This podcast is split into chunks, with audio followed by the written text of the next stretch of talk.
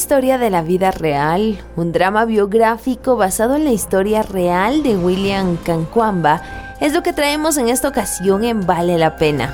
Ahora tenemos que ser hombres, William. Nadie va a venir a ayudarnos. Y necesito que trabajes conmigo. Por cada grano que podamos obtener. Esta película tocó mi corazón y me inspiró. Un niño de 13 años frente a una necesidad familiar y comunitaria por la hambruna de la región. Un libro sobre cómo utilizar la energía y la voluntad, las ganas, el no renunciar al potencial que uno tiene. Esto es parte de lo que abarca el film El niño que domó el viento. ¿Qué no ves lo que está pasando? Sí, papá. Hay gente muriendo, ¿sí lo entiendes? Esto ayudará a toda la aldea. Quita esa estupidez de mi vista. Papá. ¡Que quites esa estupidez de mi vista! Esta película la disfruté la semana pasada, aunque me la habían recomendado hace unas tres semanas atrás.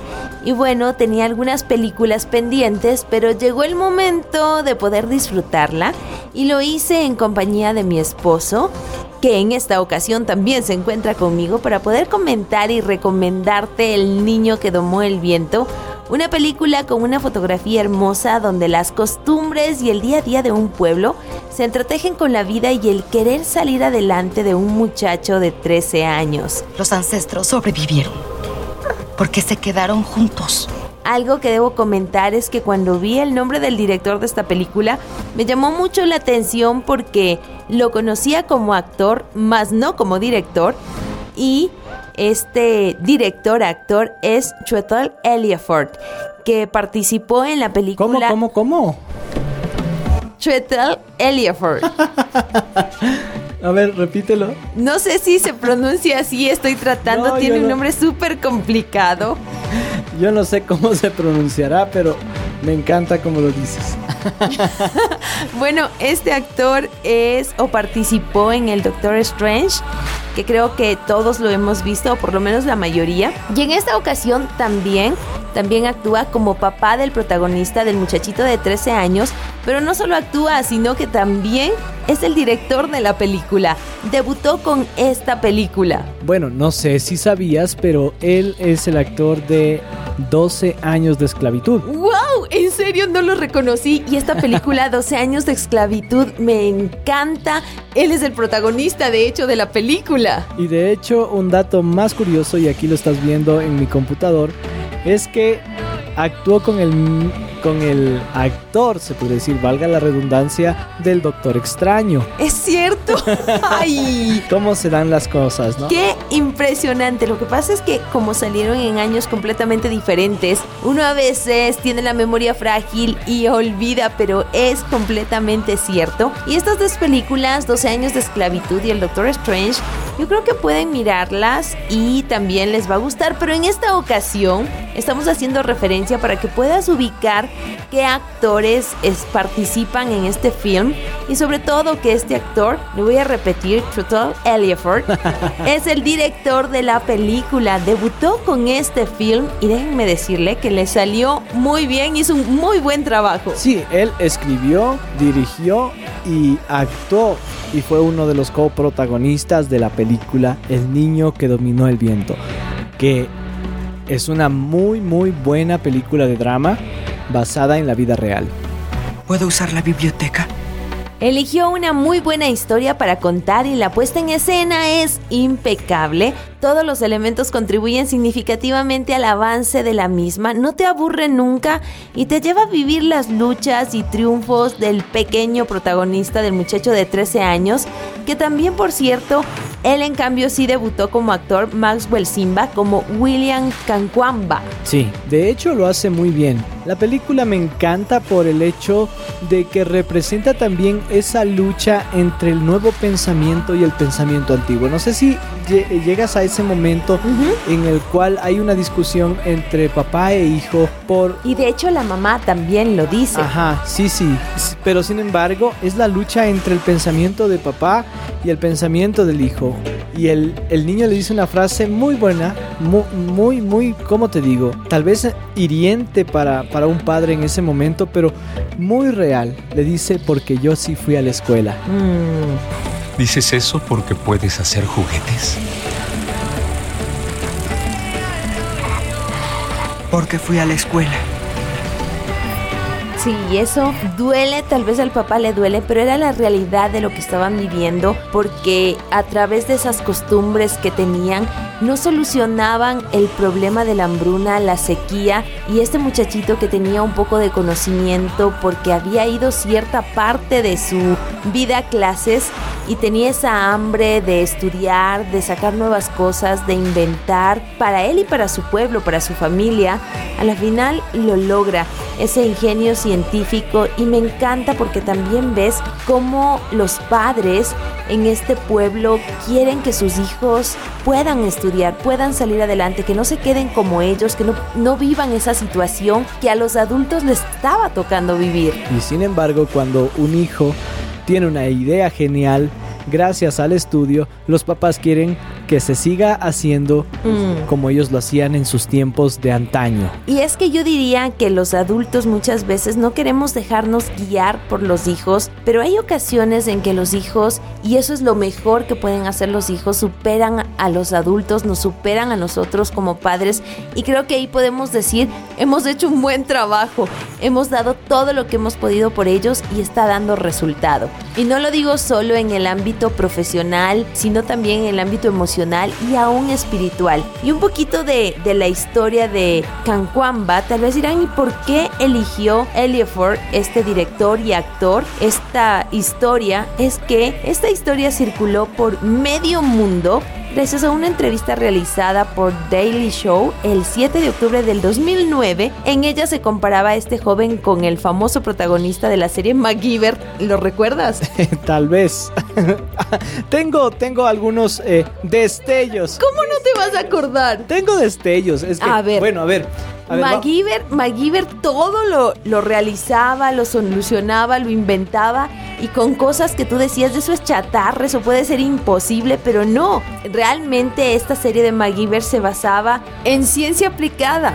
Pero aquí este pequeño, porque dicen que se lo comparaba con MacGyver, porque este pequeño de 13 años busca entre la chatarra para poder replicar ciertas cosas y en el caso de la sequía que tenía el pueblo, lo que hizo fue una turbina de viento, que con ella lograba sacar agua y luego esta agua regaban en el... Ok, estás spoileando toda la película. Sí, me voy a callar. Sobre todo porque salió en el 2019. Bueno, voy a regresar porque se hizo tan famoso. Después de la entrevista de The Daily Show en el 2009 y llamó la atención también de la revista Time, en la cual incluyeron a Kankwamba entre las 30 personas menores de 30 años que cambiaron el mundo por todo lo que logró con este pequeño invento, que no diría tan pequeño. Creo que lo más interesante de la película no es el logro de Kankwanga, porque bueno, eso ya está eh, predicho, se podría decir, porque eso es historia. Eh, puedes encontrarlo en Google, puedes encontrarlo en libros de historia sobre los inventos de él o en lo que cómo desarrolló, porque él no inventó, pero él lo leyó en un libro y lo desarrolló. Qué mente, ¿no? Pero bueno, lo interesante de la película es el drama. Es el drama y cómo te muestra la realidad de los pueblos del África. Solo vamos a poder comer una sola vez al día.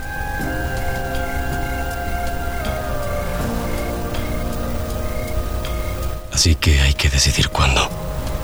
Sí, es bastante crudo, no solo la necesidad que tienen, sino también el sistema político en el cual ellos tienen que vivir y cómo deben pasar y enfrentar esa falta de agua potable, esa falta también de un apoyo por parte del gobierno. Oh, y me acordé algo muy, muy interesante en la película que me estremeció el corazón porque no solo pasa en África, pasa en todo el mundo y es esa la corrupción que existe a nivel político. Hay una escena muy muy fuerte eh, que tienen que verla, no voy a spoilear. Si quieres spoilea tú. No. no, no lo voy a hacer, no lo voy a hacer. Solo voy a decir que es una película cargada también, yo diría de gran desafío, porque como lo habíamos mencionado antes y lo voy a enfatizar, Aquí se ve cómo los padres, una, primero evitan deliberadamente lo que perciben como sistemas de creencias pasados para alentar el progreso. También se refleja el deseo de educación para los hijos, para que puedan salir de esa aldea, de ese medio, de esa pobreza, determinando que no enfrentarán dificultades similares a los que ellos como adultos están viviendo. Y yo diría que a través de el pequeño, del adolescente de 13 años, de este muchacho, William, podemos ver que no hay límite alguno para el ser humano, que los propios límites nos lo ponemos nosotros, que necesitamos solo un poco de creatividad, de decisión, de empuje y podemos lograr grandes cosas, no solo para nosotros, sino para ser de bendición para el resto de personas. Sí, exactamente como tú lo dices, creo que esta película nos deja una enseñanza muy buena, muy linda tiene un final muy, muy emocionante, muy emotivo. Tiene unos puntos de giro bastante interesantes y tiene momentos eh, de clímax también muy, muy, yo diría emotivos eh, para toda la familia y para todas las personas que tal vez algún momento de nuestras vidas hemos vivido en un lugar donde había carencia de, alguna, de algún servicio básico. Creo que eso me impactó muchísimo. No le levantes la voz a tu padre. Él nos dejó solas aquí. Pudieron violarnos o matarnos y si no fuera por William...